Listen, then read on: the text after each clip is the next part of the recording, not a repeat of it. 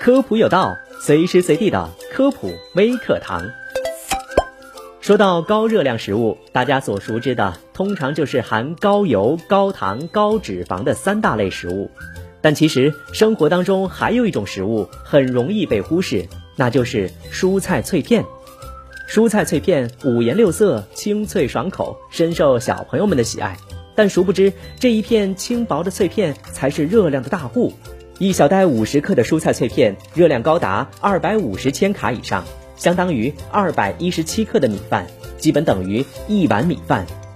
对于需要控制体重的人群来说，高热量食物应该是尽量避免的食物，因为控制体重的核心是能量摄入与支出的负平衡。建议选择粗加工的主食，比如燕麦、荞麦以及杂豆类等；蔬菜则应该以叶类蔬菜为主。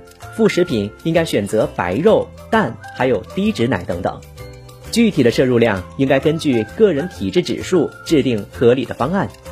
而对于中老年人群来说，随着年龄的增加，血脂、血糖、血压等问题会接踵而至，而高热量食物、高油、高糖，甚至是高钠的特点，却会让糖尿病、高血压、肾病等慢性疾病提早到来。对于儿童青少年来说，高热量食物口感较好，更容易得到儿童青少年的喜爱。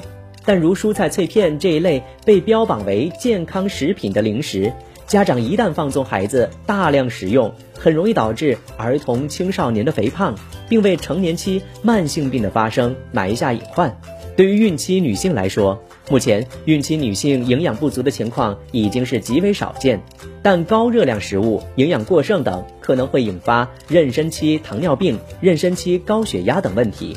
因此，对于孕期的女性来说，在保证营养的前提下，应该避免摄入高热量食物一类。好的，以上这些知识你知道了吗？